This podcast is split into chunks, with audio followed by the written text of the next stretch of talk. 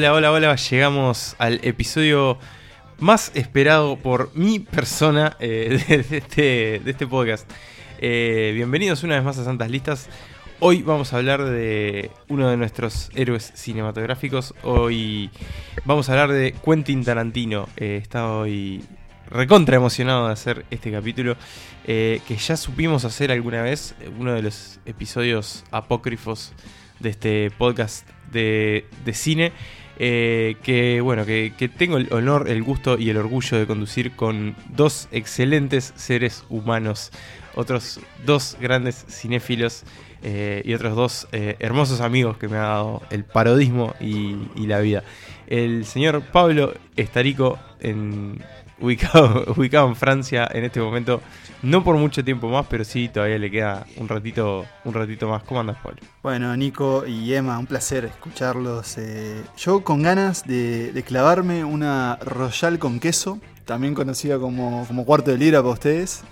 Y sí les puedo confirmar, dada la, temática de hoy, que es cierto, en los McDonald's de Francia se vende cerveza. Bien, bien, o sea que tenía razón Vincent Vega. Eh, y bueno, y, la, y la, otra pata de este triángulo, el otro lado de este triángulo podcastero cinéfilo es Marcos Emanuel Bremerman. ¿Cómo andás? Bien, Nico, eh, también muy emocionado. Pensé que ibas a decir la tercera pata. Eh, y nada, eh, no, chiste, chiste, fácil. El chiste fácil. muy emocionado estás y muy emocionado también tiene que estar la gente porque mucha gente lo pidió a este capítulo. Y al final vamos a decir, vamos a mandar saludos a algunas de las personas que efectivamente lo pidieron en las redes. Pero sí, Tarantino convoca y mm, convoca también a nuestros seguidores, convoca a los escuchas en las listas. Así que esperemos. Y hagan de este episodio el más escuchado en la historia de los podcasts uruguayos, o al menos de Santas Listas. Esa es nuestra meta. Bien, eh, sí, un episodio que le teníamos bastantes ganas, algún día iba a pasar y bueno, y terminó cuadrando ahora eh, que esto se va a publicar a horas del estreno en Uruguay de la novena película de Quentin Tarantino de Érase una vez en Hollywood. Eh, tenemos muchas ganas de verlo entre los tres. La tuvimos como una de nuestras películas más esperadas de este año. Eh, esperemos bueno que, no nos defraude. Y seguramente va a estar entre la lista de lo mejor del año. seguramente, pase. Seguramente. Son pocas las veces que, Tarantino decepciona. Eh, y bueno, con esta, con esta escueta, relativamente escueta filmografía, pero que no tanto, porque en realidad, bueno, lleva nueve películas en casi 20 años, digamos. Este, un poquito más. Eh, bueno, dentro de todo, eso ya le, ha bastado para convertirse en uno de los referentes del, Hollywood más moderno, eh, incluso trascenderlo un poquito, porque bueno, en el proceso del mundo del, cine independiente, y si bien opera dentro de Hollywood, está un poco también como por fuera de, esa, rosca cotidiana. Este, y es eso, es uno de los directores con, estilo propio, con, nombre propio, con firma, de los pocos que van quedando hoy. Este, y bueno, y, esa es una de las razones también por las que hemos elegido y, eh, lo tenemos hoy acá como, como, el tema del día. Con estilo propio y un gran ladrón, y estoy citando sus palabras, porque él, siempre ha dicho que él, no hace referencias a otro cine, él roba, él roba de otras películas. Eh, te escucho quebrado, Nico, y sé que es por, la emoción de lo que, de lo que va a estar por lo que está por pasar en este, este episodio. Y les quiero preguntar y citar al teniente Aldo Rain, ¿Será esta lista nuestra obra maestra? I do like the idea of um, ten and done. I do like the idea of that uh, there is an umbilical cord connected to my first film all the way to my last, and then that is the body of work. Because I am about my filmography. Bueno, y empezamos a intentar resolver esa pregunta que, que nos acaba de dejar Pablo con este gran eh, repasando la, filmografía de este gran director, de este gran plagiador también del cine, ese hombre que, se crió dentro de un videoclub y que todo lo que vio ahí hizo un gran licuado que, después fue tirando de a pinceladas en, sus películas. Y de la primera de la que vamos a hablar, de las cinco que elegimos, de, las ocho que ya se han estrenado por acá, es una que quizás la menos conocida, una de las menos conocidas de su, de su obra, Em, y que algunos te la señalan como la mejor película de Tarantino eh, porque no es la que vos, porque no es la, la, predecible. No es la predecible y no es la que come fácil, digamos. Es la, este es la opción hipster. La opción exactamente. Yo ayer vi un tweet este, de un crítico que respeto mucho, pero no voy a decir el nombre, por si es fanático de este podcast, eh, que decía que Jackie Brown era su película favorita de Tarantino. Y mm, bueno, yo pensaba, ¿no? Eh, ¿Por qué también? Pero bueno, ya, ya veremos que. Yo lo que quería este, decir un poco, y capaz para situar esta película. Esta película es del 97. Es la tercera película de Tarantino, si no me equivoco, ¿no? Es la tercera. Eh, hay que entender un poco tal vez porque en su momento la película no causó tanta sensación y tenemos que solo pensar que es la película que viene después de Pulp Fiction. Claro. O sea, de que le diera la palma de oro a, en Cannes, que lo consagrara después de dos tremendas películas. O sea, como que tal vez bajó un poco la. levantó un poco el pie del acelerador y salió esto que, bueno, a mucha gente le, gusta muchísimo y que, bueno, ya hablaremos de, de ella yo creo que es menos conocida, como decía Nico, en hoy en día, digamos, en capaz que en las personas que se acerquen recién ahora a Tarantino. Pero es cierto, el tipo venía de, de, de Pulp Fiction, de tiempos violentos, de, consagrarse y ya así empezar a transformarse en un director barra estrella del cine. Un tipo que aparecía en todos lados, que, que, además ya había tenido como, había querido tener una incipiente carrera como, como actor, que bueno, después se fue sacando el gusto en sus propias películas. Pero mm, yo quiero, quiero recordar una, frase que le escuché a él que, claro, que es lo, lo que pasó con, justamente con, con Jackie Brown o Triple Traición, que está basada en un, libro de Elmore Leonard, es que todos esperaban que él siguiera yendo cada vez más grande, ¿no? Después de, Perros de la Calle, su debut, después de Pulp Fiction, que fuera cada vez más grande y él, al contrario, se fue más chiquito.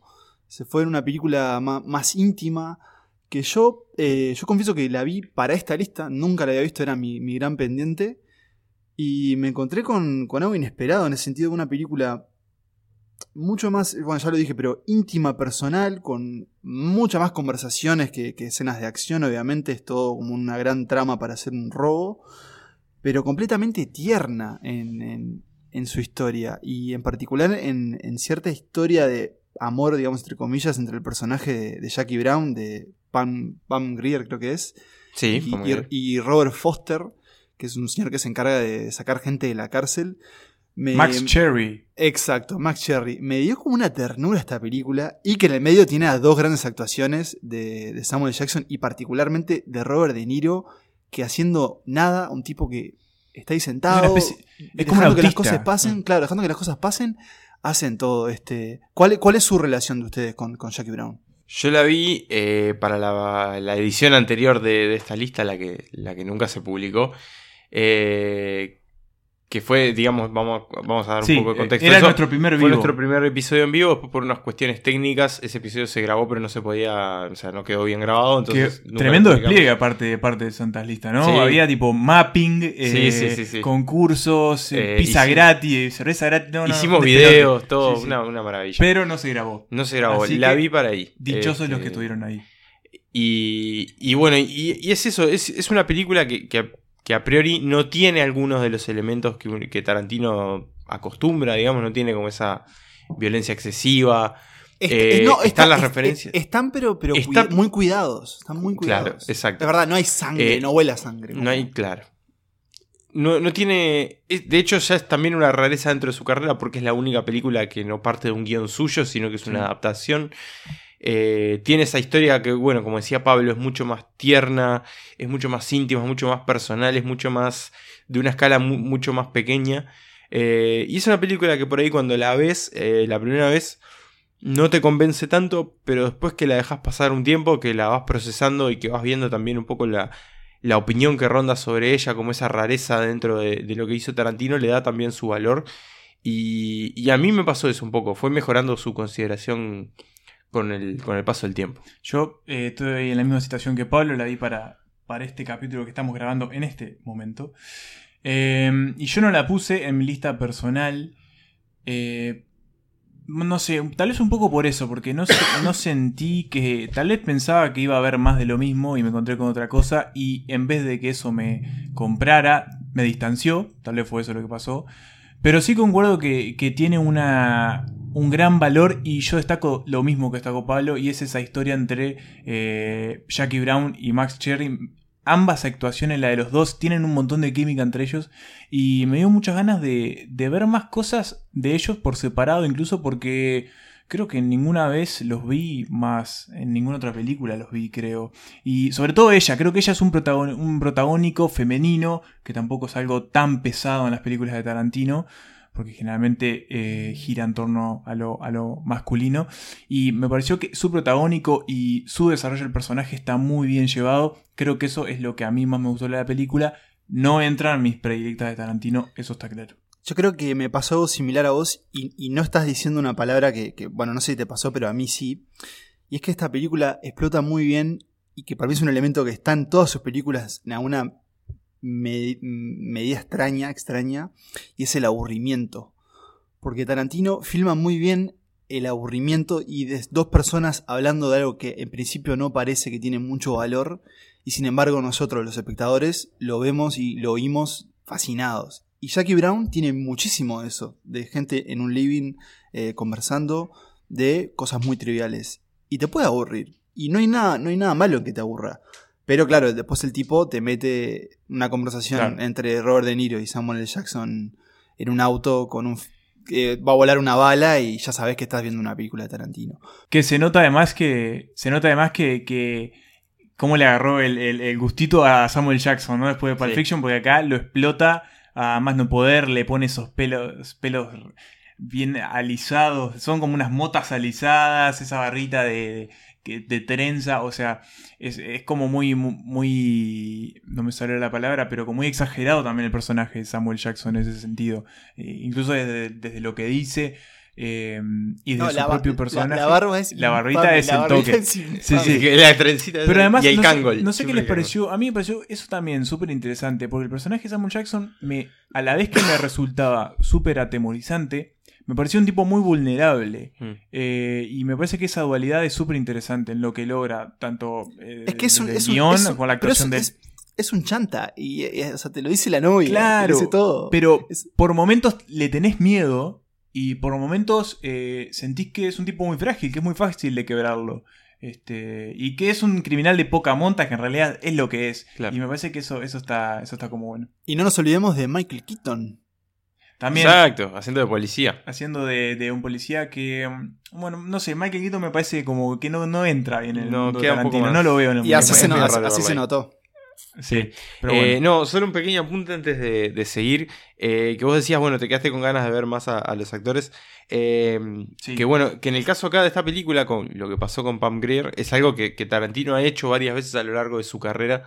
y es rescatar actores olvidados, digamos, ¿no? Porque ella fue una de las estrellas de ese género muy extraño que es el, Black Exploitation, de los años 70, esas películas de, acción berreta con muchas mujeres en paños menores, muchas armas y muchos autos. Que acá hay algo parecido, no desde el punto de vista de, la raza negra, pero sí de esa explotación con el video de las mujeres y las armas. Exacto. las mujeres americanas disparan armas, una cosa así. Eh, sí, exploitation. Ahí va, este, que viene un poco ahí. Ella era uno de esos iconos de ese género. Eh, obviamente ya había pasado su, su, época en cierta forma, claro. Eh, y Tarantino casi que 20 años después va y la repesca, como hizo en su momento con, Travolta, mm. después bueno, lo podemos hablar. Eh, o sea que bueno, tiene un poco esa cuestión ahí del rescate también del cine olvidado, digamos. Una cosita más, y es muy gracioso para mí cómo envejece la escala del, del robo de esta película, que es algo como, no sé, 5 mil dólares o medio millón de dólares, una cosa así que hoy en día ves cualquier, no sé, rápido y furioso y siempre son robos de millones. millones. y billones de dólares. Y acá, bueno. Trillones de dólares. Es justamente, y tal vez por, por citar a un, western favorito de, de, Tarantino, es un robo por un puñado de dólares. Would you like to hear some music? Sure. Cool. You know, I couldn't wait to get home last night and wash the gel out of my hair. Looks nice. Thanks. You never got into the whole CD revolution? Oh, I got a few, but I can't afford to start all over again. I mean, I've invested too much time and money in my albums. Yeah, but you can't get new stuff on records. I don't get new stuff that often. Y de la tercera película de Tarantino y casi ya al borde del nuevo milenio. Nos vamos para atrás y nos vamos al principio, a donde comenzó todo, porque vamos a hablar de Reservoir Dogs, o también conocida como Perros de la Calle, un hombre que, bueno, ha dado hasta programas de radio con ese, con ese nombre. Eh, pero bueno, 1993 Tarantino todavía era un tipo bastante desconocido. ¿1992? 92. no sé por la tenía 93. Bueno, 1992 Tarantino es un tipo desconocido, desconocido. Y rompe con esta película que eh, básicamente se desarrolla en una sola locación, aunque tiene obviamente escenas que... Eh, que salen de ella. Que salen de ella y que transcurren en otros lugares, pero básicamente toma a un gran galpón este, como eje de un asalto frustrado que va a tener a un grupo de singulares ladrones este, en una suerte de eh, quién nos cagó, quién nos traicionó. yo creo que esta película a mí me resulta muy, muy como la palabra veces es gratificante porque ya desde el principio ves un montón de cosas que Tarantino va a continuar hasta el fin de sus tiempos, hasta que haga su última película y diga esta es la última, lo va a hacer. Y es esto que hablamos un poco de las conversaciones triviales que, que a veces te ponen a aburrir, pero a veces te entretienen de manera increíble. Y bueno, esta película de entrada tenemos una, y es la famosa escena de la propina, y ese el, diálogo que, bueno. No, perdón, perdón. Un montón de, Antes de hablar de la propina, empieza la película con la voz de Tarantino, ¿no? que no recuerdo el color de su personaje. Mr. Brown. Eh, Mr. Brown, gracias Nico, explicando, la, interpretando la letra de Like a Virgin de Madonna. Así arrancaba la película. Después cuando van a pagar hablan de la propina. Es cierto, es cierto. Y ahí, sea porque la propina es lo que más te queda, pero es cierto. Claro, y el violín más pequeño del mundo. También, pero si, te pones a pensar, eh, ahí Tarantino, no sé si esto fue un efecto que después popularizó, pero un poco que, que mm, digamos, hizo crecer lo que es nuestro trabajo, señores, que es sobreanalizar la cultura pop hasta, hasta exprimirle hasta más el último detalle y dar su visión personal, que es un poco lo que... Sí que nos dio de comer. Eh, sí, totalmente, totalmente. pero, pero ahí tenés, y, a mí me parece muy gracioso, y de hecho yo quería preguntarle a ustedes este, cómo se sienten eh, sobre la idea de, de Tarantino actor, pero me parece muy interesante que él arranque su primera película hablando él, mostrándose a él. O sea, esa es la forma esa es la forma de entrar al cine. Con su cara, con su voz. A, mí, cuando. A mí. Yo creo que está. A mí me gusta cuando aparece Tarantino en sus películas. O sea, creo que le da como ese toque. Ah, te estábamos esperando que aparecieras. Y yo creo que cada personaje, por más estúpido o, sin razón que sea, porque hay, hay personajes de él que, que están metidos porque estaba, porque quería ser un personaje. Pero, pero de alguna manera todos tienen como su encanto y como esa... Él tiene como algo bizarro y como, como te raja a la hora de actuar. No sé, no, no logro darme cuenta qué es, pero... Es que es mal actor en realidad. Es, claro, es como dice Nico, no es buen actor él. Claro, es malo, pero es como, la pasa bárbaro. Claro, es como algo, tiene como algo re choto en la forma de hablar y de actuar. Que, que ojo, en la actuación está bueno. En la vida real, que es igual, a mí me da un poco de cosa. Es un tipo, un, tipo, un poquito siniestro Tarantino, eh, me parece. Ah, a mí me parece que se, no sé, que, la, que, la, pasás bomba con él, pero puede ser que, A ver, seguramente la pase muy bien. No sé, no sé si es su tono de voz. Es un poco abrasivo, capaz. qué pasa con él, es un poco Yo creo que, que, tenemos una idea muy. Ojo, lo quiero pila, ¿eh? Sin duda, pero tenemos una idea, yo también, una idea muy. muy tenemos una imagen muy eh, artificial de él, pero si empezás a leer un poco y escuchar sobre cómo es él como director en los rodajes, es un tipo que supuestamente va con la mejor onda y les hace decir a todo el equipo, tipo, señores, hoy vamos a hacer una película, una cosa así. Este, bueno, hace poco se, se, filtró, no, pero hay unas imágenes de él filmando Eras una vez en Hollywood, eh, utilizando la pipa del, del personaje de una película que va a aparecer más adelante en esta lista, así que no, lo voy a decir. Pero, Igual podemos decir que es un tipo intenso, ¿no? Es un tipo, intenso. Como, sus películas que se mama y te anda abrazando No, para mí no, no se mama, ya está así, está siempre el palo. De, que, es que bajar, hay que decirle que baje. Pero mm, otra cosa, para, para, volver a hablar de, perros de la calle. A mí me pasa que yo no recuerdo cuando vi esta película por primera vez.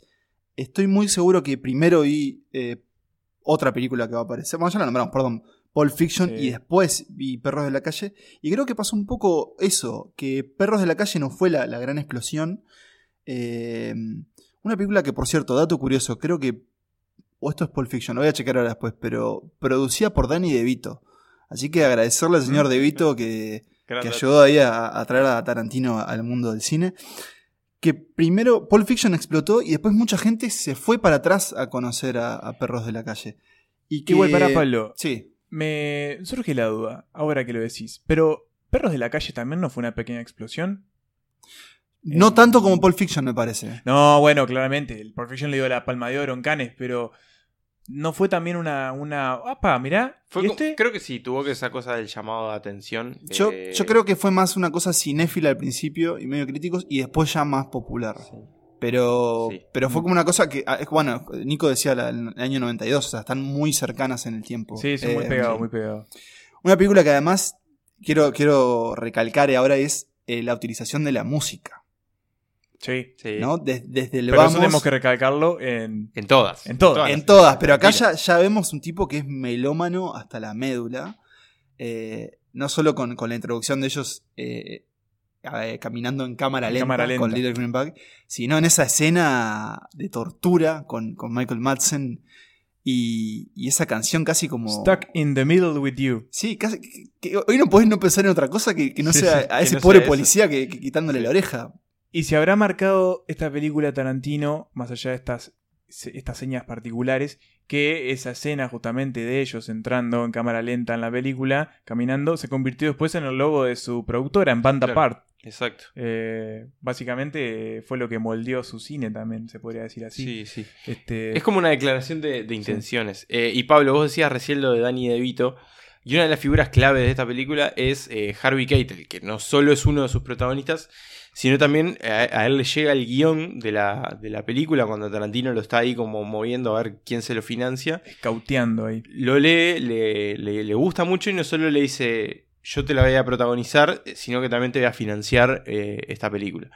Y bueno, entonces un poco es como el que lo apadrina en esa primera instancia y es el que hace que, bueno, que exista la carrera de Tarantino después, ¿no? O sea que también a Harvey Keitel se le, se le debe un gran agradecimiento, ¿no? Y dato no menor, que no lo mencionamos todavía, y es que cuando hablamos de Tarantino hablamos de películas que pasan las dos horas por mucho. Mucho. Acá hablamos de una película que no llega a la hora 40. sí, es cierto. está por ahí. Eso sí es una diferencia en lo que va a venir después. ¿Cuál de todos los, perros de la calle, digamos, cuál es, su, actuación favorita? Eh, Keitel, Buscemi, Roth, Madsen. Eh, ¿El finado Zack Penn? Si no me equivoco. El finado Zack Penn. Finado Zack Penn. Eh, y el señor. El señor... Eh, perdón, Chris Penn. Chris Penn. Chris Penn, perdón, perdón. me quedé pensando quién era Zack Penn eh, de todos. Hay un Zack Penn también, pero no sé si está, no está vinculado. bueno, yo voy, con, yo voy con Steve Buscemi, que me parece que es un actor. Mr. Pink. puta madre. Y que en realidad es rara la carrera del tipo. Es, es, es un tipo que termina siendo, no sé, son como niños. Eh, pero al mismo tiempo hacía Broadwalk Empire en HBO. Es un tipo muy raro. Bueno, y trabaja con, los, hermanos Cohen o... Sí, y nada, me parece que mucho, mucho del alma de la película es él. Y el. Y perdón, señores, si no la vieron, spoiler alert, adelante en unos segundos. El único sobreviviente de toda la película, que se escapa mm, con los diamantes. Exacto. Eh, de hecho, en un momento creo que Tarantino bromeó con la idea de que le encantaría hacer una, una una película con Mr. Pink viejo, no sé, tratando de, no sé, de, aguantar un poco de esa fortuna. Pero, Nico, ¿tu perro de la calle favorito? Eh, bueno, también es, es Mr. Pink. Creo que tiene como esa mezcla justa de, de, de, eficaz en su trabajo eh, y de, que, bueno, también tiene como esa personalidad de que logra no engancharse con ninguno, eh, pero a la vez, bueno, se preocupa un poco por lo que está sucediendo. tiene como ese ese cinismo también, pero a la vez como una especie de, idealismo en algunas cosas.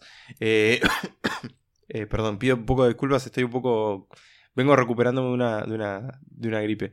Este, entonces creo que logra combinar ahí como distintas facetas que, lo hacen el más querible de todos. Igual también destaco a, a Tim Roth como Mr. Orange.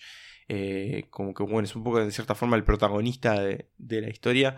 Eh, y, esa, y un poco ese proceso que tiene, como él se va metiendo dentro de este grupo, cómo se va, se va infiltrando dentro de este grupo, ese policía que se va metiendo ahí, que lo, que lo ejemplifica perfectamente con esa escena del, del monólogo y cómo lo va, lo va practicando. Creo que esa es como la, la ilustración ideal de, de su trabajo.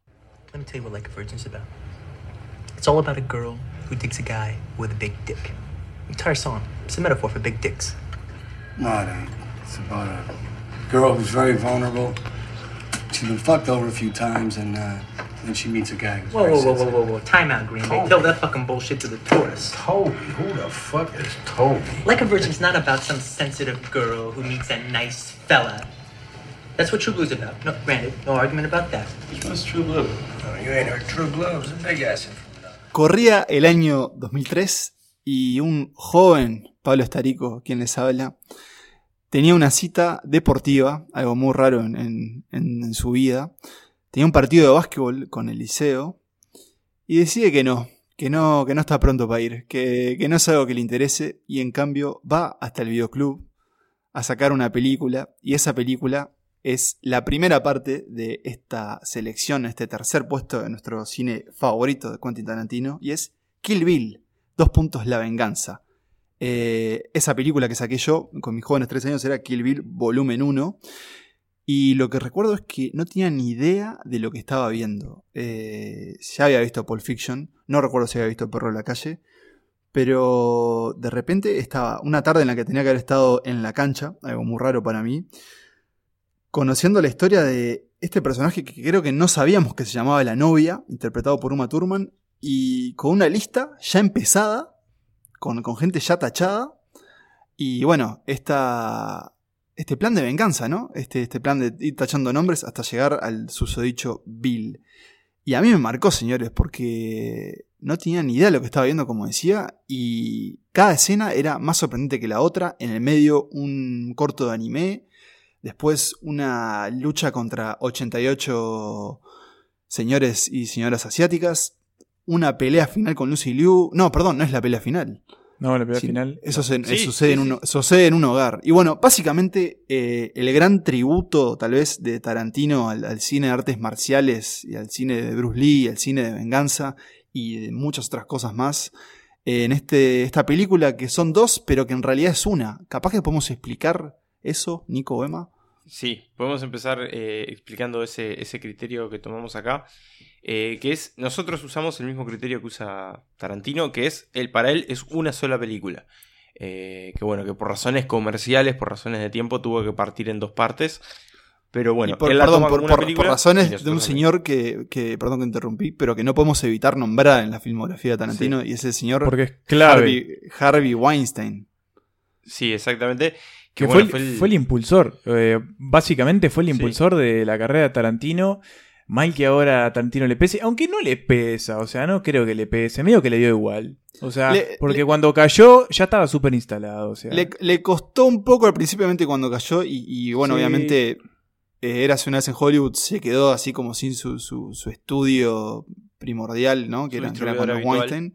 Y bueno, terminó ahí una, una puja con Sony, pero yo creo que ya nadie le, le pregunta a Tarantino y No. probablemente se lleve muchas cosas a la tumba sobre su relación con seguramente Harvey Weinstein. sepa eso, seguramente Tarantino sepa un montón. Este, Algunas pero cosas se bueno, las guardará. este, Pero se bueno, la se, se estrenaron como dos, pero en Uruguay llegó. Yo no recuerdo si llegaron a los cines, eso lo podemos chequear. Sí, probablemente eh, sí. Lo chequeé, lo chequeé en la plataforma Sin Estrenos. Están las dos películas como estrenadas en, en los cines.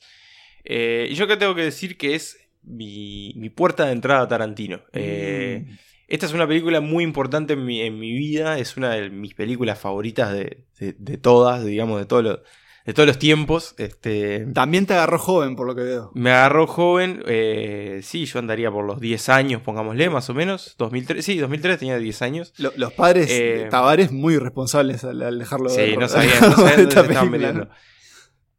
Eh, y me, me acuerdo que, que- que sabía de la existencia de esta película por haber visto sus trailers en, en el cable, en la televisión.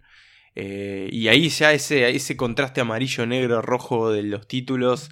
Eh, ver a Uma Thurman con el, con el enterito amarillo ya, y las espadas, las artes marciales. eh, para un niño era un llamador bastante interesante. Era como una Eh, superheroína. ahí en- Era como una en especie de superheroína. Eh, y fue por ahí, alquilé también Videoclub los dos DVDs, primero uno, después el otro, lo que me lleva a pensar que en realidad fue en 2004 esto. Eh, alquilé uno, lo devolví, me llevé el otro, lo vi, vi las dos así casi que seguidas de un día para el otro. Eh, bueno, mis padres obviamente un poquito preocupados cuando vieron que empezaban a aparecer los chorros de sangre.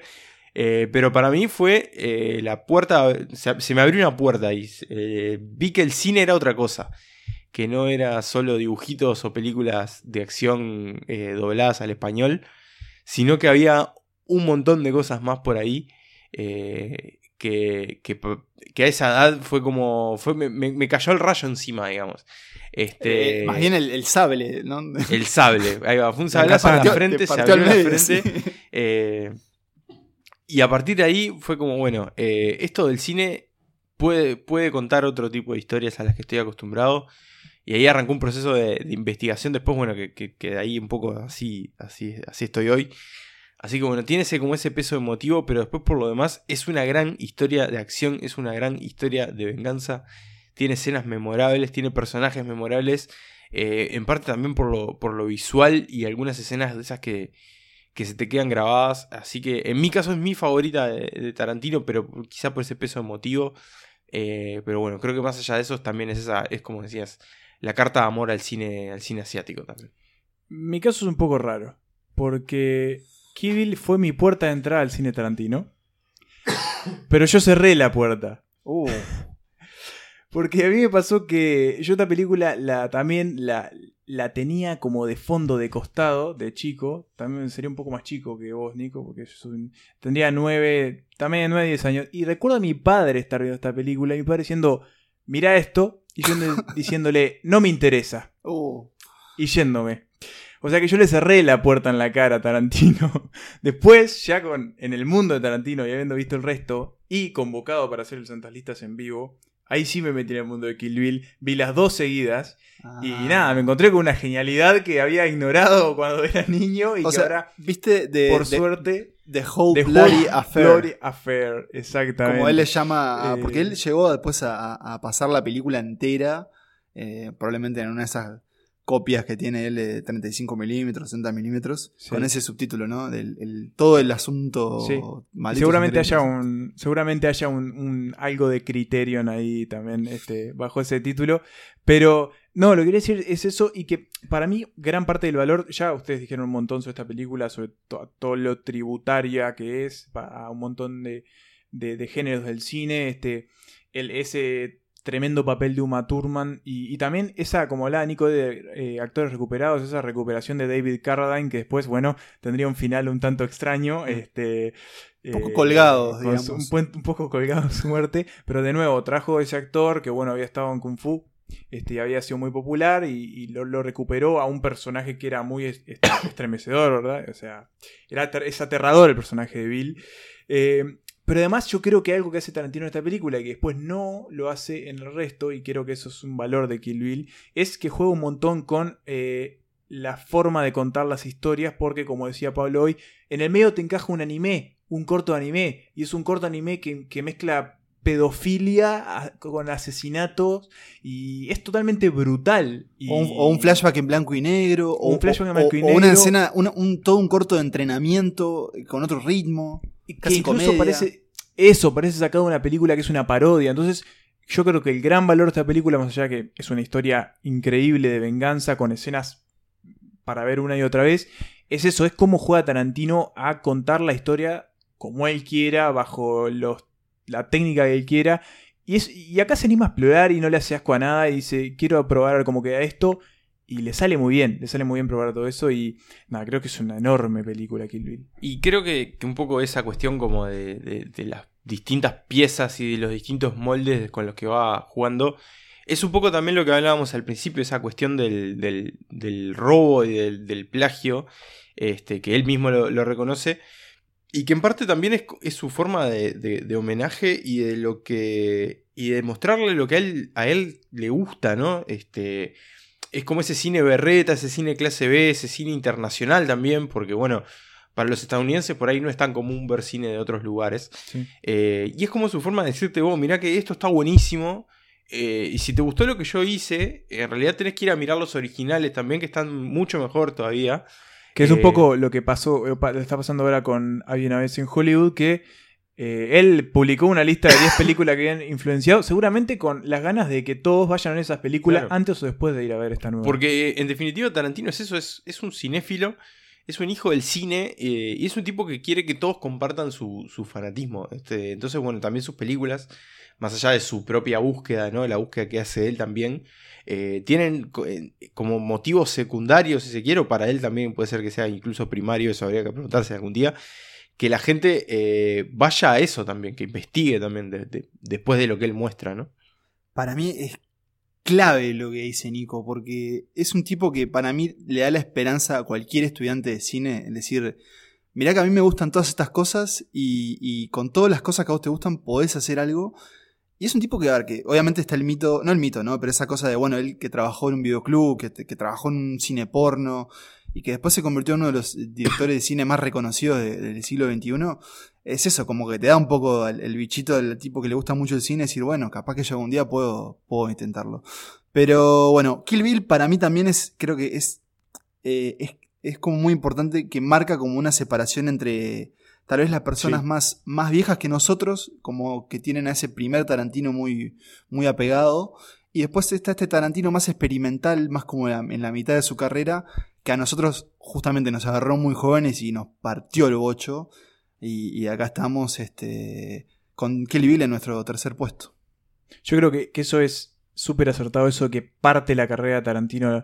Porque hay, hay, un antes y después en su, en su filmografía de Kill Bill. O sea, se nota claramente, incluso hasta desde el punto de vista de los recursos, cómo los utiliza en el sentido más, más llano de los recursos, ¿no? desde el punto de vista de la guita. O sea, se nota claramente, hay una diferencia muy clara en el uso, en el tipo de cámaras que utiliza, en el, hasta el granulado del, de, los, de, las, de la filmación, o sea, de la película.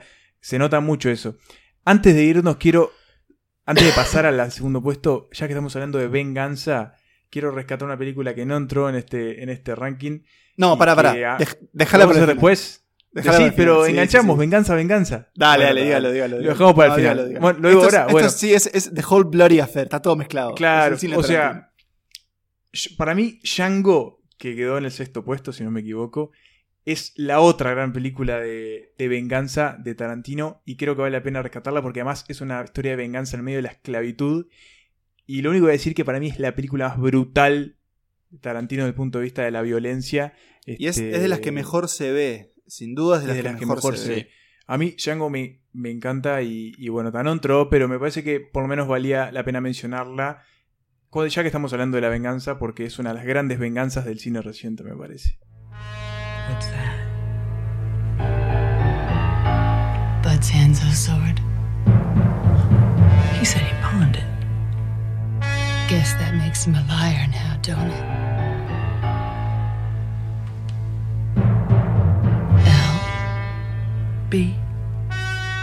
Something I've always been curious about.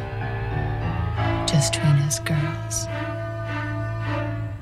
What did you say to Pai Mei to make him snatch out your eye? I called him a miserable old fool. Bueno, y ya que estamos hablando de venganza, seguimos con la venganza porque. Para, para, manera, para. Eh, eh, ¿Podemos servirnos un pedazo de strudel un, platito de strudel cada uno y un vasito de leche, puede ser.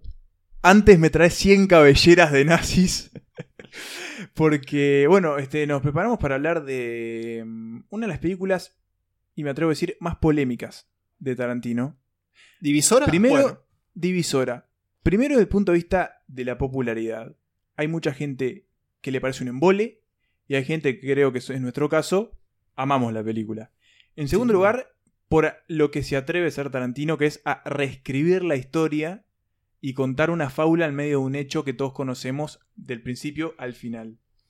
Y, tercero, nada, estamos hablando de Bastardo sin Gloria, película del 2009, una película que, eh, no sé, recién hablábamos fuera de cámaras y decíamos que es una película que son dos horas y media que se te pasan en media hora y, y si es así, es una película yo creo que es la película de Tarantino que más rápido se te pasa.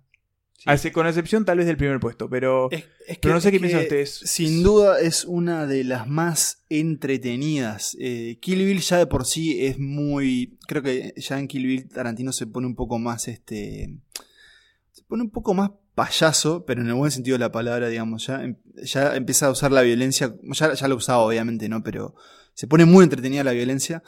Y en Inglorious Buster ya es una cosa que no tiene control. Eh, pero estamos hablando también de una película que tiene dos de las mejores escenas del cine, para mí, de los Tiene la últimos mel- 20 o 30 años. El Estoy mejor de- arranque sin del duda. cine. Del de arranque, Los últimos 10 años, vamos a Sí, sin El duda. mejor El arranque del cine. del cine, que es este, que ya te ubica en la Francia ocupada por los nazis. Ese la érase lle- una vez en la Francia Es ocupada. cierto, es cierto. Y bueno, con la llegada del, del coronel, coronel, ¿no? No, perdón. Coronel de Hans, la- sí, Hans- coronel coronel, Hans, coronel. Hans Landa. Eh, y la otra escena que creo que podemos deconstruirlas un poco las dos, tal vez. Sí, es, después, es- ahora hablamos. es la escena en el bar entre, entre los soldados, entre los bastardos infiltrados y, y los nazis. Sí. Yo esta película la vi en el cine y... Te envidio. Eh, qué sé yo, es como, es como. Pero igual a ustedes les debe haber pasado ahora revisándola también, eh, por otros motivos que tal vez podemos. re- ya, ya lo dijimos en el episodio pasado. Ya lo hemos hecho. Es Sí, cierto. sí, sí, ya lo, hemos, ya lo dijimos. Que ustedes van a, a revisitar próximamente con, con las amigas de ellas y el podcast. Empieza la película y no puedes mirar a otro lado. No puedes mirar a otro lado porque ya te agarra la atención de lo que está pasando y no se te olvida más. Y para mí fue una introducción a, a- a Christopher Waltz que, que debe ser de las mejores introducciones de un actor, eh, o sea, al cine, digamos, hollywoodense, digamos, ¿no? Es que de hecho, bueno, fue, fue su Sí, popularización a partir fue, de ahí. fue su primer papel su para Hollywood. masificación. Y ganó el Oscar. Sí, sí. Y Ganó. ganó el Oscar. La Merecido. primera de las dos veces, ¿no? Mm. Las dos veces fue con, con Tarantino. Pero, pero bueno, sí, es eso, es lo que vos decís, Pablo. Es, esta película es, primero es, voy a usar la palabra, no sé si es la correcta, pero la siento como una película anchísima desde el punto de vista de la pantalla, pero también desde el punto de vista de, de los temas y los conceptos y todo lo que encierra. No sé si vale la pena hablar un poco de la trama, todo el mundo creo que a esta altura sabe bien. de- de de- Descríbala, descríbala quiénes son los Basic- bastardos. Básicamente los bastardos son un grupo de eh, judíos, soldados judíos. Son todos, bueno, algunos que Sí. no, pero la mayoría son yanquis, eh, tienen algún otro europeo a la vuelta. Y básicamente su función es matar a la mayor cantidad de nazis posibles en el territorio de justamente la Francia ocupada. ¿Quién el los teniente- dirige? A la cabeza tenemos a el teniente Aldo Rain, El Ah, Apache. el Apache, el Apache, y eh, en su séquito tenemos eh, fichitas como eh, el oso judío, también conocido como Donowitz, no me acuerdo Sí. el nombre, pero es Donowitz el creo que apellido. Lee Donowitz, creo que no es me acuerdo. Eh, tenemos también a... eh, Perdón, interpretado por Hugh- Eli Roth. Interpretado por Eli Roth, que El gran socio de Tarantino también. Gran amigo. Mm. Tenemos Y, también al- perdón, al, nazi renegado eh, Hugo Stiglitz. Hugo Stiglitz, interpretado por un actor alemán. Suena como una distorsión ahí Eh, cuando, cuando que- lo nombran. que creo que es tipo Till Schreiber, algo así, no me acuerdo el apellido ahora del actor. Y bueno, y un montón de eh, personajes Perdón, más que... y no, no lo nombraste, pero porque se cae de maduro, a Brad Pitt, en uno de los mejores papeles. bueno, de sí, Eh, que el hace Apache, el Apache. es Brad Pitt. Sí, Eh, exactamente, es uno de sus mejores, uno de sus mejores este, personajes. Pero la fauna de esta película no termina ahí, porque después tenemos a Michael Fassbender haciendo de un eh, espía, entre comillas, eh, británico, que va a hacer una misión especial a Francia. Tenemos a una actriz que es Diane Kruger, que también está infiltrada en, la- en la- en las filas nazis. Tenemos a Joyanna, que es eh, Melanie Laurent, eh, una persona que, eh, con la que me gustaría casarme. Eh, y un montón de personas más. Incluso el mencionado eh, Christoph Waltz, que eh, nada, se come la película. Desde ese Perdón, primer. El, el propio eh, Mike Myers, Austin Powers. No Sí. Austin Powers. Y tenemos, Ese que le da las a- órdenes a Michael Fassbender. Tenemos al pan triste de Daniel Brühl haciendo de el héroe, el último héroe, Eh, héroe no, nazi. gran- el- gran sí, papel, para- gran papel. y, y la voz de Samuel Jackson, Y la voz. eh, ahí en un cameo casi especial. Porque, Nunca- bueno, que, nu- que nunca falte, ¿no? Nunca mejor Nunca dicho, un formidable elenco. Eh, Gran sí. elenco. Y tenemos acá también una película, como otras de la de Tarantino, eh, episódica, completamente episódica, Sí. con, con episodios, perdón, capítulos que empiezan y terminan, que tan, son introducidos, si no me equivoco. que son introducidos por un título. Y, Y, que, que, en este caso es una rareza porque están en orden temporal, digamos. Es cierto, Mm. buen, buen, buen apunte, Nico. Y, mm, y bueno, tenemos el, eso, el lujo de tenés a, Michael Fassbender por media hora ponerle de película, pero en Sí, un papel, pongámosle secundario, y es increíble, porque ustedes recordarán esa segunda escena que yo me refería como que te muestra el talento. Sí, vamos de- a hablar. Describí la segunda escena, la del bar. Bueno, la segunda escena hablando. tiene a algunos de los bastardos y específicamente ya con un aliado inglés que es Michael Fassbender, que es un soldado que puede hablar alemán, lo infiltran en un bar donde se tienen que reunir con, con el personaje de Diane Kruger, que es una actriz eh, alemana, ¿no? Que está trabajando para, Claro. para los aliados Para los ingleses. eh. para los ingleses y se reúnen en un bar donde, donde hay un montón de, de soldados nazis y bueno, y cae uno de los que estaba ahí medio escondido, uno de los capos, eh, no recuerdo el nombre del personaje, pero era un nombre muy villano. Lo, lo puedo buscar mientras No, no me Emma, acuerdo. Emma sigue describiendo la escena. Sí, Se llama, eh, si mal no me recuerdo, era Dieter Hellstrom o algo así. Ahí está, Hellst- nombre de, de Hellstrom. nazi sorete. de la Gestapo. Ahí va. Eh, están todos jugando el juego de los personajes, que creo que es algo completamente anacrónico, creo que en ese juego no existía en esa época, ¿no? Que es, cons- consiste en ponerse un papel en la frente con un personaje que uno no ve y tratar de adivinar. Y... Que esperá, Pablo, porque Sí. acá hay, hay- hay un tema y es que, ¿qué pasa? En, ese, en esa taberna, capaz lo dijiste, estaba en otra, me estaba sacando la campera, así que ni idea, pero en esta taberna eh, tienen que ir a eh, hacer contacto con la actriz esta, ¿no? Y lo que pasa es que estaba planeado que no hubiese nazis, pero está lleno de nazis porque uno de los nazis tuvo había un sido hijo eso, había sido papá, estaban de festejo, borrachos. y estaban de festejos. Y bueno, y ahí se complica, ¿no? Porque hay Claro. nazis y están en pedo. Y ahí tenés una, una escena, que, que- situación complicada para entrar en un bar, ¿no? Eh, y ahí tenés una escena de nuevo que, donde Tarantino vuelve a jugar con la tensión y que, bueno, termina en un baño de sangre eh, y en uno de los, esos gestos que no- uno no se olvida más y es porque Michael Fassbender, y esto lo, lo quiero reproducir porque me parece increíble ahora más cuando lo volví a ver, él, digamos, se le cae la fachada cuando pide tres tragos, creo, o tres cervezas. Tres vasos. Tres vasos. Tres vasos, tres ahí vasos. está. Y lo, ustedes, esto es un podcast, así que no nos ven, pero bueno, él los, los levanta con, con los tres Levanta dedos el del índice, medio, el digamos. medio, el índice, el medio del anular, Gracias. pero había que levantar. El verdadero alemán levanta, levanta el medio, el índice y el pulgar. Y el pulgar. Y Tengo ahí, que decir que sí. eso es real eh, y una vez me pasó algo muy parecido. No me estar en, estar un a bar con, no. con nazis en pedo. Eh, no tan así, estaba en un, en un bar europeo, eh, fui a pedir tres cervezas, hice el tres alemán, digamos, eh, y el tipo pensó que le estaba pidiendo dos, ¿no? Eh, pero, Este, porque el pulgar extendido para algunos países se ve que no cuenta como un dedo, como, como uno más. Ah. Este, entonces interpretó como que estaba pidiendo dos. Ah. Este, entonces no le tuve que hacer el 3 inglés, digamos, el de Fassbender. Y ahí se, se solucionó. Perdón que, soy muy fanático de todas las actuaciones de esta película, pero a mí la de Fassbender, que creo que también fue la primera vez que dije, opa, ¿quién es este muchacho? Este señor, hay una, una, una línea de, bueno, a ver, señor Tarantino, gran guionista también, y hay una frase que me encanta, que es cuando él ya sabe que, que- que el nazi sabe quién es él, se prende un pucho y le dice, no te molesta, en inglés le dice, you don't mind, I go speaking the kings, que es, me voy yendo hablando de la del rey, que es el idioma del rey en inglés, ¿no? El Porque ahí idioma. cambia del alemán a inglés y es formidable. Quentin, la verdad, sos un maestro. Sí, ya a Dato partir cu- de ahí que. Dato curioso, Sí. perdón. En un momento se manejó que esto iba a ser una serie.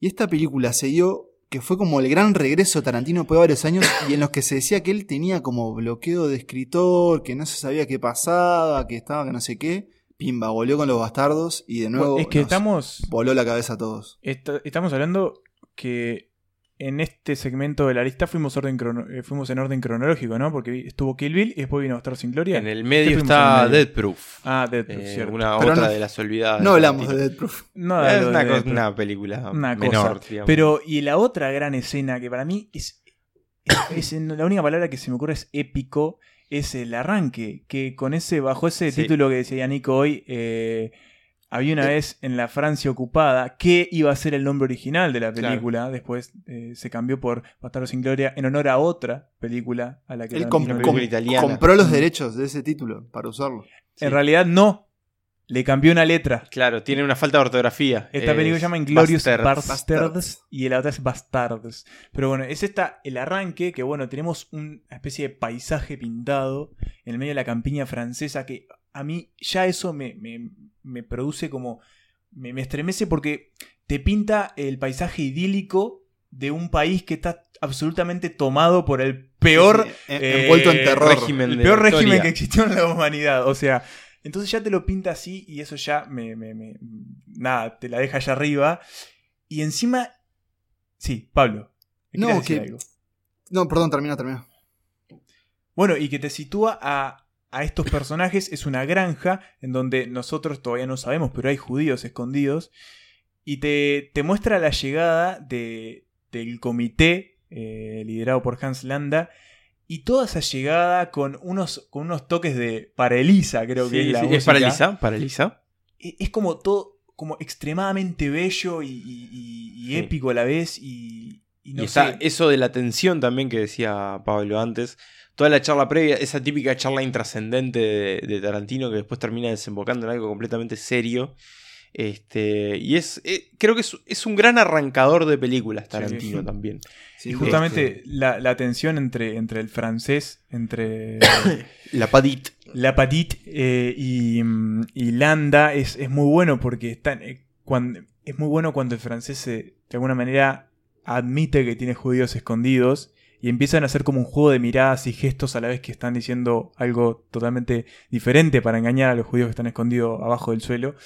Y ya es esa como rendición de él y como desesperación del hombre diciendo, bueno, está, eh, soy boleta prácticamente, es genial. Apunte mínimo, ese actor eh, está en una gran película francesa que recomiendo que se llama eh, Custodia Compartida, que si pueden mírenla. Bueno, la anotamos acá en esta libreta invisible. y parece que me chupan un huevo. lo, cierto es que mm, podríamos hablar horas de Bastardo sin Gloria. Y de esas dos escenas, pero que además, vamos a decirlo, están unidas por otros grandes momentos también, ¿no? Desde la aparición del oso judío, desde los bastardos eh, infiltrados en el cine, hablando bueno, Sin duda, sin duda, cuando se hacen pasar por italianos y que nos, nos ha dado horas de, invitaciones este, para hablar de Dominic De Coco, Enzo Gorlami y. Gorlami. Eh, Antonio Margarete. Antonio Margarete. Eh, pero bueno, esos bastardos sin glorias, tal vez, y me animo a decirlo, tal vez la mejor película de Tarantino.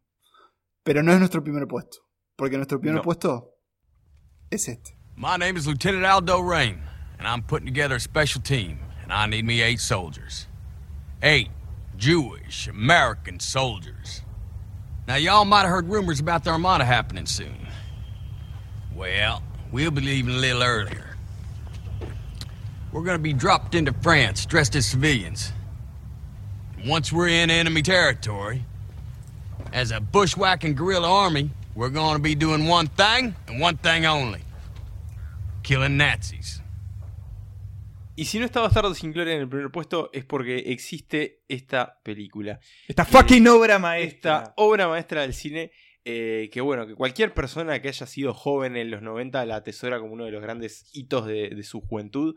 Eh, nosotros que la vimos después la, la, atesoramos como una gran película y punto. Eh, estamos hablando de la película de Quentin Tarantino, Pulp Fiction.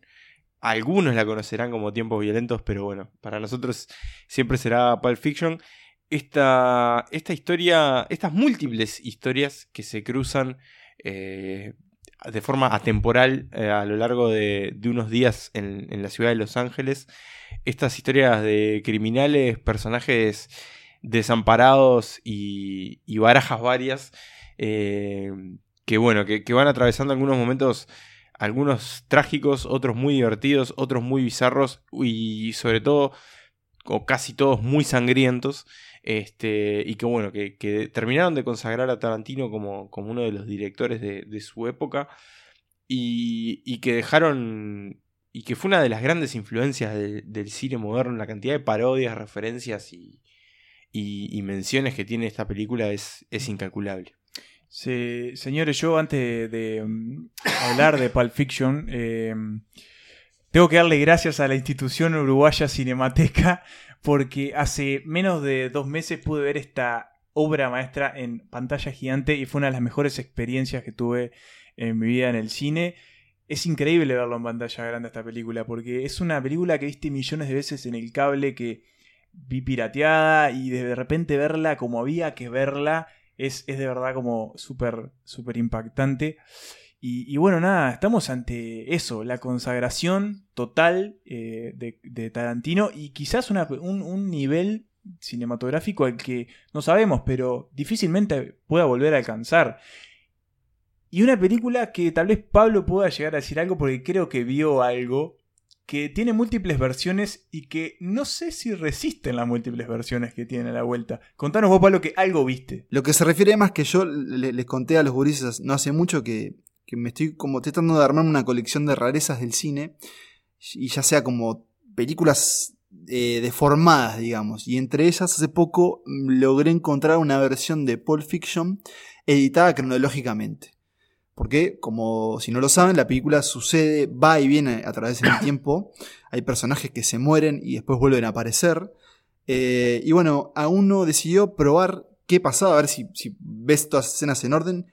Yo no la he visto, pero es, es como vos me decías cuando te lo comentaba fuera de la cámara. No creo que funcione y no importa, pero porque ahí está la genialidad de Tarantino. Y él, yo recuerdo que una- le leí que una vez él dijo, yo esta película la hice como si fuera un libro. Y vos a un, a un, a un escritor no le vas a decir cómo escribir su libro y que hay una forma Claro, de escribirlo. O sea, lo va a escribir como quiere y como le salga. Y yo esta película la quise hacer así. Y así fue. Y, Y chúpenla, le faltó decirle. Probablemente. Y así se habrá encontrado con, con alguno que otro contra. Hace poco leí un, un- crítico que, que- que me gusta mucho que decía que la había ido a ver con el padre y cuando la estaban viendo, la película después que, que arranca esa, después de esa escena. No, no recuerdo, ¿arranca con el restaurante o arranca con los créditos? no, con los arranca con el restaurante. No, primero el restaurante y después los créditos. el No, primero restaurante. Restaurante, créditos. Claro, y después vamos a, John Travolta, a. Vincent Vega y Ah, ah. Claro. Justamente eso, que arranca con la, con la música de Mr. Luke, ¿no? Ese rock churfer, y de repente cambia la radio, pasa a Jungle Boogie, y este crítico niño le dice al padre, ¿puede hacer eso? ¿Se puede hacer eso? Y el padre le dice, ahora sí.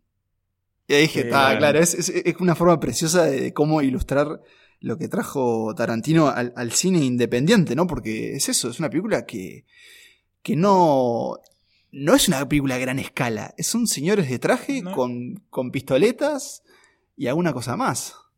Eh, sí, es, es- es pequeña eh, la escala que tiene, pero les quería preguntar si les había pasado lo mismo que a mí cuando la vi por primera vez. Yo, esta película fue una de las tantas en aquella tanda de los clásicos que tengo que ver Claro. y no puede ser que esté cumpliendo 15 años y todavía no vi. Ahí va. Yo la vi para Eres- la facultad. La vi por Las mil, las mil y un la- películas que... la. Claro, y en ese paquete, en ese paquete, por ejemplo, me acuerdo que estaban Taxi Driver, Trainspotting, bueno, todo un montón de esa película. Y recuerdo que arrancó la escena en el restaurante. Y bueno, da, vea, que, que- que como da, me, colgué ahí. Y de repente empezó a sonar eh, mi Serlu Ujú. y empe- ba- baja el título de Pulp Fiction y dije, bo, esto es una. Esto es una. Esto es otra cosa. esto es otra cosa. Esto, esto es Y para en mí. ese momento me digo, esto es otra cosa, esto es otra cosa. Y ta, me compró para, para siempre. Una, algo que les planteo ya, que lo podemos hablar ahora. Quiero saber cuál es su segmento favorito. Para mí, el segmento Mia Wallace, Vincent Vega, es de lo mejor que he visto en el cine, así, capturado, Eso- solo. Sí, es Eh, cierto. todo. O sea, todo, te, referís todo desde que él va a buscar... a Desde que la busca. toda la a cita, buscar-. Toda la cita me parece una genialidad. Toda, toda. No le sobra un Eh, minuto ni le falta nada. Para no repetir, simplemente para no repetir, porque ese me, me gusta mucho también, eh, voy con la charla en el auto. También. La del principio. La del principio. A mí La me gusta mucho Witches. cuando van a lo de Tarantino, justamente. Sí, Todo lo que esa sucede es ahí. una gran parte. ¿no? Con el porque- café. Con el café. Claro, porque teníamos a estos dos como, bueno, ¿qué, es- qué son ellos? Como enforcers, ¿cuál sería la descripción del Sí, trabajo? serían matones. Sí, estos así, dos matones sicarios, eh, siempre los- pulcros de traje y corbata y acá, este, bueno, después que el pobre Marvin recibe un, un disparo en la cara de atrás del auto, ¿no? Con esa gran frase de, uh, mierda, le disparé a Marvin. Eh, tienen que sacarse la ropa, limpiar el auto, todo eso, me parece muy divertido. Una aparición muy polémica de Tarantino porque él aparece diciendo la palabra nigger eh, muchas veces y es algo que se, han- que se mantuvo a lo largo de su carrera y que sigue siendo polémico hasta el día de hoy. Igual te quiero decir una cosa más a tu pregunta. Sí. Te puedo decir que mi segmento menos favorito y hasta el día de hoy todavía tengo problemas es eh, todo lo que sucede con el personaje de Bruce Willis. Eh, No a, sé a mí me, Sin- o sea, ojo, me sin- gusta. eh, sin contar el, el monólogo del reloj de Christopher Bueno, te iba a decir que eso. es, es- que es una maravilla. Pero eh, Bruce Willis, adulto, y su novia, no sé, hay algo como que no. Sé que tiene que estar y está bien que esté, pero a mí no me agrada A mí- mucho. A mí algo que me pasa es. Toda la película es un combo de cosas que sentís que estás viendo por primera vez. Y puede ser que lo de Bruce Willis, toda esta cuestión de el boxeador que lo coimean para perder y eso, puede ser que sea algo que ya Más trillado. más un poco más trillado. Igual a mí me parece que toda la, el- todo ese círculo de... Me parece que ese círculo que empieza con Marcellus Wallace y Butch, era Butch, el, Butch, el personaje sí. de Bruce Willis, Butch, Butch. Como socios, después enemigos, después socios de nuevo Ah, porque uno le salva la vida al otro. Para mí ese círculo es- está muy bien construido, está muy bueno y la escena de la, la de te salvo la vida me parece genial, este con esos esos, esos tipos siniestros, violadores, Violadores. extrañísimos Es muy rara que aparecen. Que esos son tiene un montón de como agentes disruptores esta película. Aparecen esas es- cosas que vos decís, ¿de dónde sale esto? Y es una escena que hasta los Simpsons parodiaron. Sí. O sea, pero a un punto es casi un calco. Que ha sido muy parodiada por los Simpsons. que bueno, es un poco también son las dos cosas como, como hijas de, lo- de los 90. Este. Y perdón, eh, Space Jam también eh, parodia esta película. ¿Esa escena? momento. No me acuerdo. No, esa escena, no, no, esa escena no. Es cierto. no, Parodia Pulp Fiction. Aparecen, creo que Bugs y Elmer como Ah, los Claro, dos con hermanos. los trajes negros. Es y que- suena, es que- y suena perdón, Nico, déjame, déjame- esto lo que decís me, me genera esto. Y es que esta película lo que generó también es un montón de películas y cineastas que querían ser Tarantino y no podían. Y un montón de películas malas que querían como, bueno, hagamos una película de en Los Ángeles como ladrones y un robo. Y hasta el día de hoy siempre, bueno, es que también acuñó el término tarantinesco. Que eso es algo Claro. increíble que, que sucede hasta el día de hoy. Eh, Sí, sí, sí. Pero claro, Y- dejó mucha cosa fea en el camino. Y hay, hay algo que está, que está bueno destacar, que esta película, de nuevo, tiene un montón de homenajes. Algo que faltó decir, por ejemplo, cuando hablábamos de aquella primera escena de, de Bastardos sin Gloria, es que tiene, por ejemplo, hay un plano, que es un plano calcado de...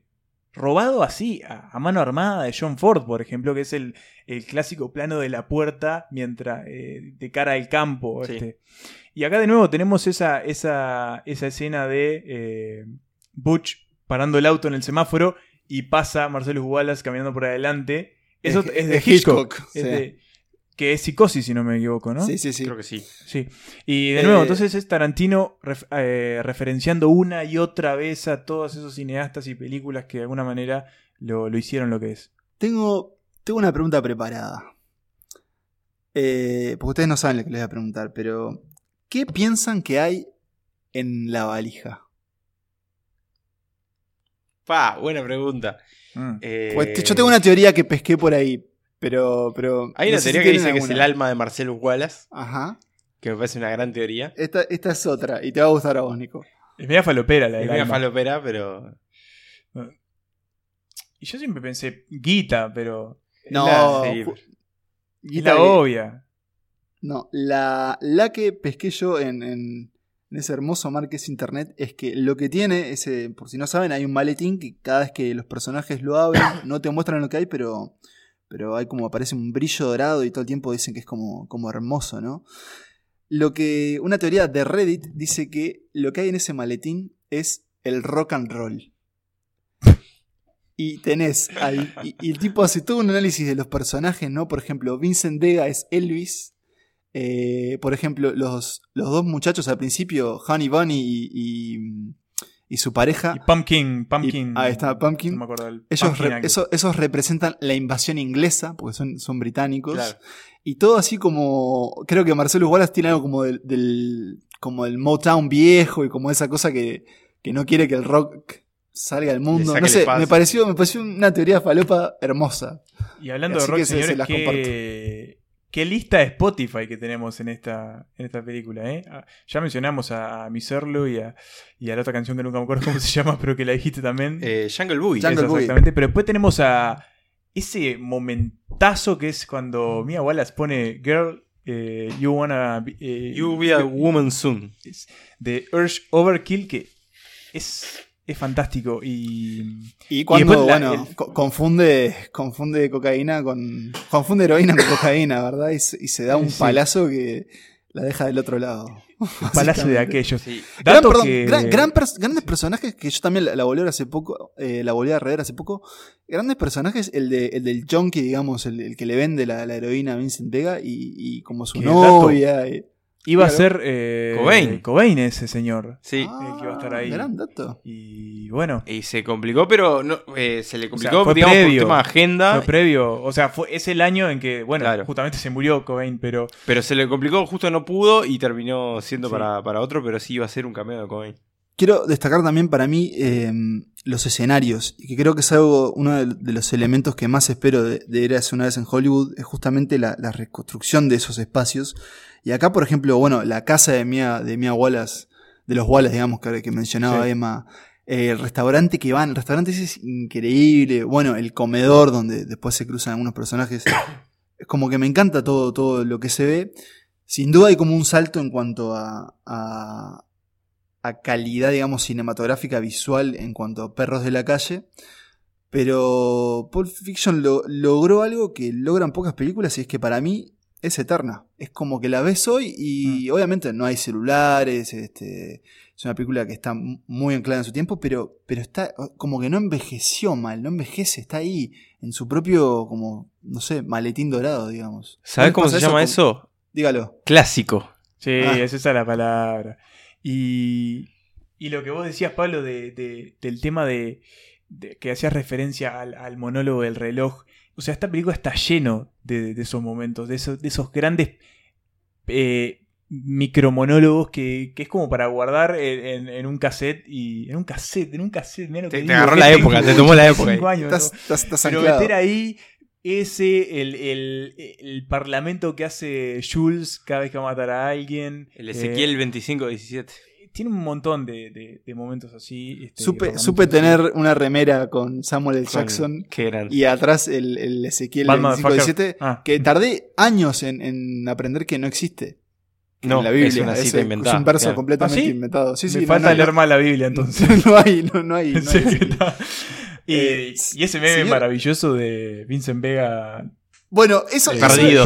Eso, eso, es lo único que envejeció mal. O sea, envejeció mal, pero lo único, lo único que le culpo hoy al internet es no poder ver esa escena sin cagarte de risa. Sí, es cierto, es cierto. Me pasó de volver a verla y, vi, ¿Eh? veía los memes. Este, me acuerdo cuando sabían, creo que hay un como, nada que ver, ¿no? Pero cuando en la Torre Trump faltaban unos chorizos, algo así. Sí, los 11 chorizos de la Torre Trump. ¿Dónde están los chorizos? Y Vincent Vega buscándolos. Sí, pero bueno. Eh, este, una anécdota me parece muy, muy colorida que la pueden encontrar en YouTube. Y esto ya lo, lo recordó Emma al principio, que es que Pulp Fiction ganó eh, la Palma de Oro en Cannes en el 94. El premio se lo dio Clint Eastwood. Eso para mí, para Tarantino, debe haber sido increíble, ¿no? Porque estamos hablando de mm, un director y actor de, sus western favoritos. Y si ven el clip, cuando le están dando el premio, una señora francesa se pone a gritar.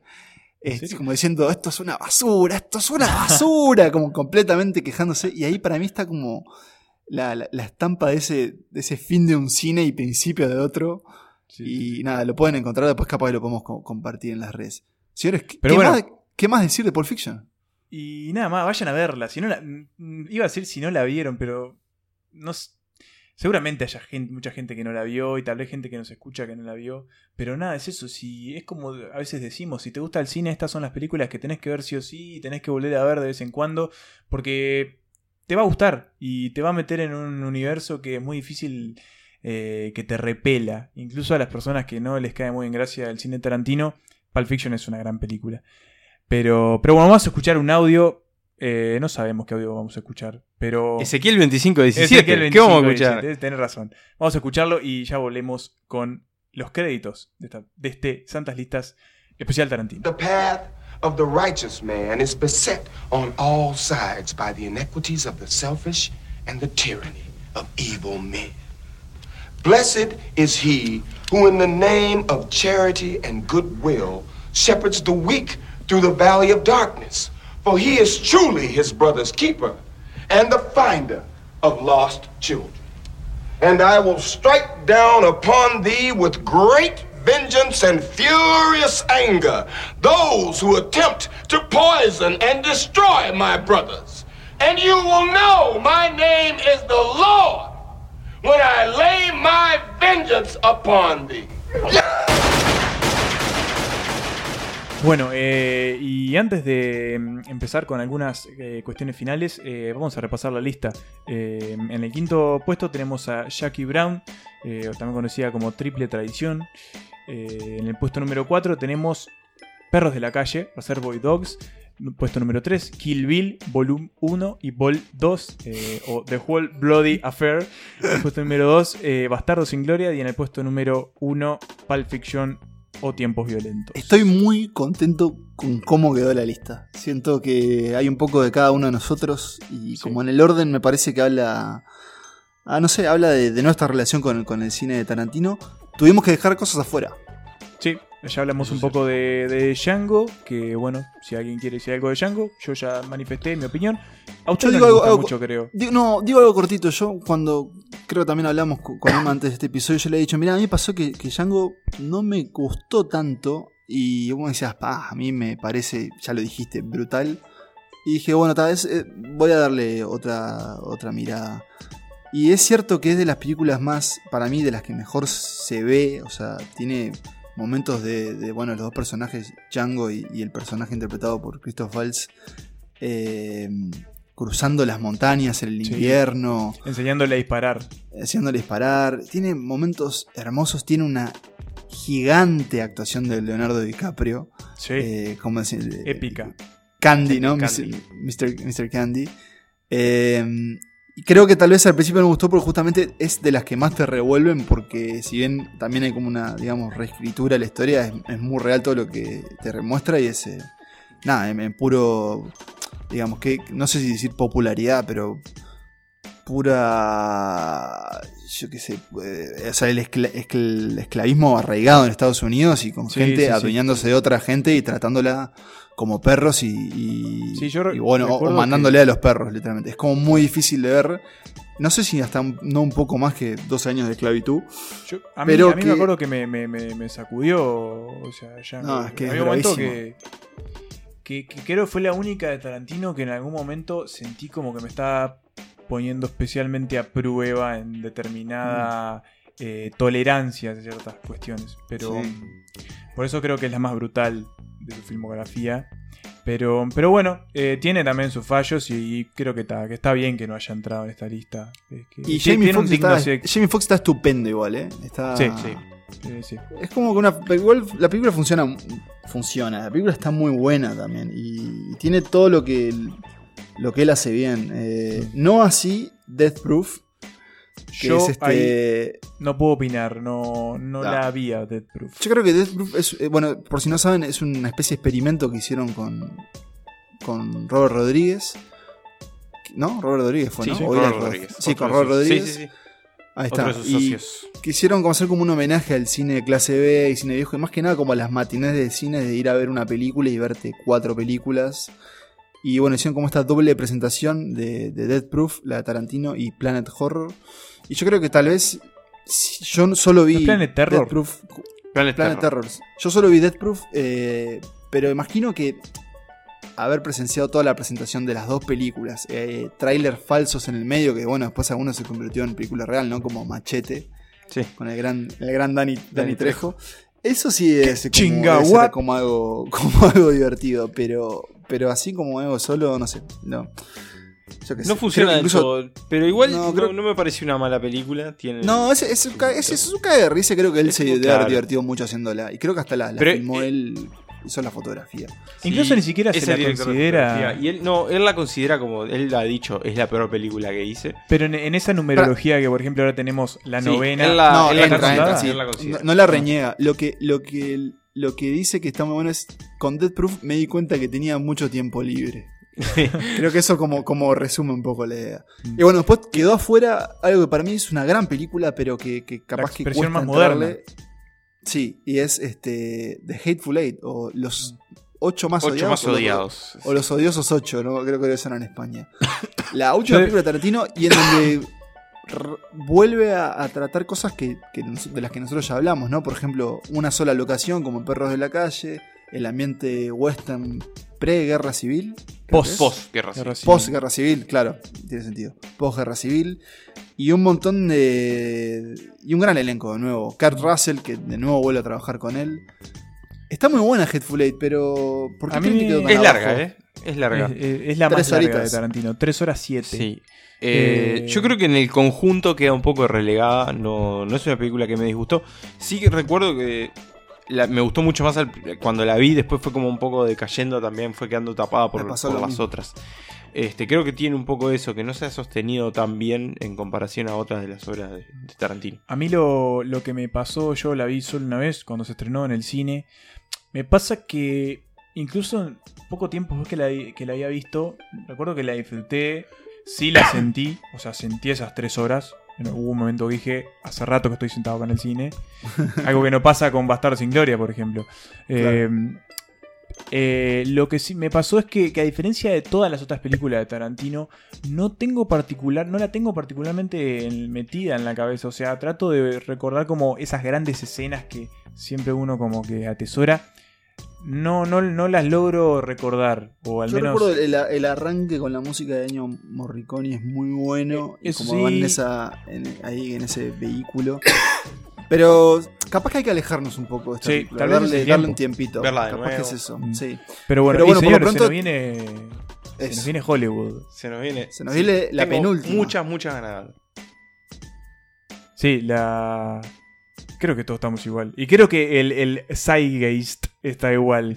Eh, porque todo lo que se ha dicho un poco emociona porque hay gente que está diciendo que es lo mejor desde Pulp Fiction. O sea, eso implicaría superar Bastardo sin Gloria. Obviamente todo es subjetivo, pero al parecer las críticas, que es lo que nos llega antes, se alinea en que es una de las grandes películas de Tarantino.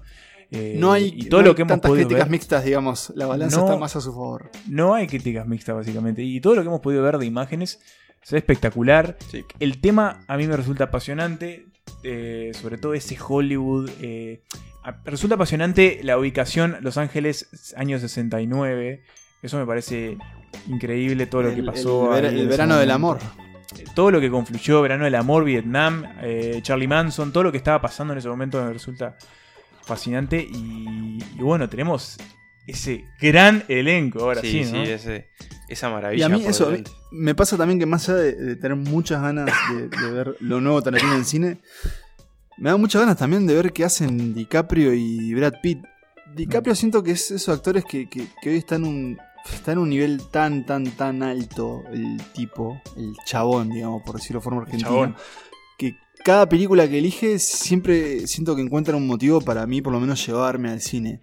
Brad Pitt capaz que trastabilló un poquito más, pero creo que ahora está retomando así como un segundo aire, un nuevo aire. Este, eh, esperamos verlo bien después de su divorcio, además tuvo momentos complicados, pero creo que se dedicó a escuchar rap y a hacer escuturas.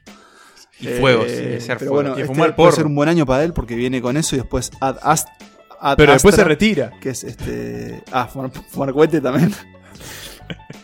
Eh, bueno, y hablando de eso, de retiro, ¿le creemos a Tarantino que va a decir eh, que va a hacer 10 películas y está? ¿Le creemos? Yo no, no le creo. Yo le creo, yo le creo. Yo no le creo un tipo que está tan metido en el cine, que tiene el cine tan metido en las venas, retirarse un día para el otro, ¿para qué? Para descansar en su casa. Es un tipo que respira en los sets, que los rodajes le dan de, es lo que le da alma. O sea, dudo que el tipo se aleje así. Sí, pero también por otro lado se garantiza irse arriba. Eh, bueno, no sabemos. De cierta forma. Y, después tiene cosas para hacer. Yo que sé, como guionista creo que puede seguir trabajando. eso no lo ha descartado. Bueno, no hablamos, no hablamos de sus guiones, de sus películas no dirigidas, ¿no? Por ejemplo, True Romance o eh, Natural, Born Killers. Eh, del Crepúsculo del Amanecer, creo que también está. No, sé si eh, no esa es de Rodríguez, él actúa. De Rodríguez, él actúa, bien. Pero bueno, ahí está toda esa otra parte. Yo hay, tengo una, no preocupación, preocupación no, pero él medio que viene coqueteando con Netflix, ¿no? Por ejemplo, los de Hateful Eight la, la reeditó como en capítulos, creo que para Netflix Estados Unidos. Y llegué a escuchar también, leer que, porque hay varios, una cosa que no dijimos, que él también o sea, le, mete mucha mano a, O sea, no él, pero está muy metido en la edición. y que, por ejemplo, en Eras una vez en Hollywood le dijo a los actores que no aparecen, por ejemplo, creo que James Marden, Marsden quedó fuera de la película y dijo, no te preocupes, más adelante vas a aparecer. Como diciendo que capaz que después hay otra Ah. edición de esa película en Netflix, no sé. Hay que estar alerta ahí a esa relación. Aparte, incluso hoy en día, no sé cómo es en Uruguay, pero acá en Francia, creo que casi todas las de Tarantino están en Netflix. Francia, Sí, hay, un- hay Ah, unas no me cuantas. Pulp Fiction está, está Jackie Por eso, Brown, hay como una buena sin Gloria relación. la revisé. En sin Netflix. Gloria está, o sea, hay varias. Eh, sí, ojalá. eh, creo Ojo que también puede llegar a, llegar a hacer alguna serie. Eso, ojo, compra una serie de Tarantino. La Ah, compra él ha dicho mucho que quiere dedicarse a la, a la escritura de, de guiones, de novelas también. O sea, que creo que crear va a seguir creando, ¿no? Mm. Habrá que, habrá que ver qué, qué sucede con el amigo Kentin. Señores, and- ahora sí, estamos llegando al final. Podríamos hacer otro episodio entero, digamos. Dijimos que no íbamos Eh, a tomar el tiempo y no lo tomamos. No lo tomamos, no hubo cronómetro. Pero no podemos irnos sin antes saludar a, a, para mí, tres escuchas fundamentales. Eh, María Eugenia, Gonzalo y nuestra amiga Cecilia Rey, que es otra que también, que ya no sé si nos sigue escuchando, pero en su momento Sí. lo hacía, pero que siempre dijo, tienen que hacer ese episodio de Tarantino. Y bueno, acá está hecho, por lo menos eh, está siendo grabado, esperemos que, que llegue a sus oídos. Y me pregunto, ¿qué sigue para Santas Listas? Bueno, por lo pronto, como dijimos hoy, eh, seguir hablando de Tarantino, pero en este caso, en una, en una visita, vamos a devolver el, el favor a ellas y el podcast. Vamos a ir a visitarlas para hablar de Bastardos sin Gloria, justamente. Una Eh, charla extendida vamos- van a tener, ¿no? Una charla, sí. Versión extendida. Versión extendida, esa, eso lo vamos a hacer la próxima semana. eh, por lo que hemos escuchado, se va a publicar ahí. Es el próximo episodio de ellas, o sea que estén atentos que, que en breve sale. Y por lo demás, después nosotros, bueno, volveremos en, en dos semanas, como es habitual, para seguir hablando de cine. Aún no hemos definido eh, nuestro próximo No, episodio. Lo Este, tenemos pendiente. Sí hemos definido muchos por de acá a fin de año Sí. y hay que decir que qué segundo semestre se viene. O sea, yo tengo muchas ganas de hacer alguno de esos capítulos. Hay uno que lo vengo masticando hace, no sé, un año y medio. Este, Solo podemos decir que los vamos a llevar a través de el tiempo y el espacio este, en, Sí. en los episodios que se vienen. Eh, pero y va a haber uno que de repente vamos a dejar de depender de la tecnología y vamos a tener al señor Starico a nuestro y lado. nos vamos a encontrar acá Y- otra y- vez y vamos a llorar y va a haber lágrimas y mucha emoción. Y nos Y- vamos a volver a encontrar con ustedes también en, en los vivos. Exactamente. Eh, eso se viene para este segundo semestre. Así que bueno, muchachos, llegamos al final. Se acaba este repaso por la obra de Quentin Tarantino. Pero un antes, gusto. perdón, antes un repaso Ah. por, las, por las redes. Es cierto. red de Redes y la cantidad de cosas adyacentes que Sí, tenemos. lo- los productos adyacentes. Empecemos por lo nuevo, que es la newsletter, que sale de nuevo este viernes. Ya salió el viernes pasado, un éxito. 500 personas anotadas en el primer día. La verdad que este, estamos sorprendidos. Colapsaron la- los servidores. Estamos de- de sorprendidos. Eh, colapsamos MailChimp, pero bueno, nada, este, para explicar, para quien no sepa, todas las semanas cada uno de nosotros recomienda algo este, y se lo mandamos directo a su casilla para que si no tienen nada que ver, lo vean. También tenemos un archivo, Pablo. Sí, el, gran archivo de Santas Listas, que básicamente es un, un documento, un Google Docs, en donde pueden encontrar todas las listas que hemos hecho desde Tarantino hasta hace tres años atrás, cuando hacíamos esto Sí. en un formato llamado Jueves de Lista, que lo hacíamos en, cuando trabajamos todos juntos nos tomábamos un cafecito para hablar de cine. Eh, y bueno, además también tenemos eh, esa gran red social, esa gran cuenta social en Instagram. Sí, que se donde- actualiza. este, hay historias, hay listas, hay fotitos. Cada hay semana, es un una, cada semana es una sorpresa ese rincón. Sí, sí, sí. eh, un rincón muy querido de Santas Listas. No lo dijimos, pero vamos a volver a compartir el lugar donde pueden suscribirse a la newsletter. Porque, bueno, tenemos que compartírselo. No, pueden entrar. Es tinyletter.com Barra barra Santas Listas. Ahí se, inscri- se inscriben como si fuese un club. Y después también eh, lo que sí nos lo tienen que pedir a nosotros, puede ser por cualquier vía, que le mandemos el link del archivo, porque eso sí es un drive. Nosotros se los mandamos y ustedes se lo agregan a su drive. Exactamente. Eh, cualquier duda nos escriben y, y- con mucho gusto les podremos ayudar. Eh, bueno, como decía Pablo, arroba Santas Listas Podcast es nuestra cuenta de Instagram. En Twitter nos encuentran como arroba polentapodcast, que es la cuenta de nuestra plataforma. santaslistaspodcast.gmail.com, ahí nos pueden escribir también sus mensajes. Eh, y bueno, por ahí eso sería todo. Nos reencontramos en un par de semanas. Espero estar un poco, un poco mejor. Eh, y nada, para seguir. Y si no, bueno, haremos un. Inmemoria, exactamente. Este, un episodio ¿Podés, por las dudas dejar un documento que sea de las 10 películas de Nico? Por las sí, hacemos eso. Yo les dejo, les dejo la lista por las dudas ahí en el, en el testamento. Así que bueno, muchachos, ha sido un gusto como siempre. Nos Perdón, a encontrar. Un, último anuncio. Sí, diga. Para aclarar, y es que este episodio, por lo menos eh, un 66,6% de él fue grabado en el estudio Martin Scorsese. Claro, el estudio Martin en nuestro, nuestro, reciente estudio que, que cada vez es más nuestro hogar. Así que bueno, hasta el próximo episodio muchachos. Gracias Quentin por todo lo que nos diste y que nos vas a seguir dando en el cine. Y recuerden, como siempre, que viva el cine. Tommy Daly, director invitado Quentin Tarantino.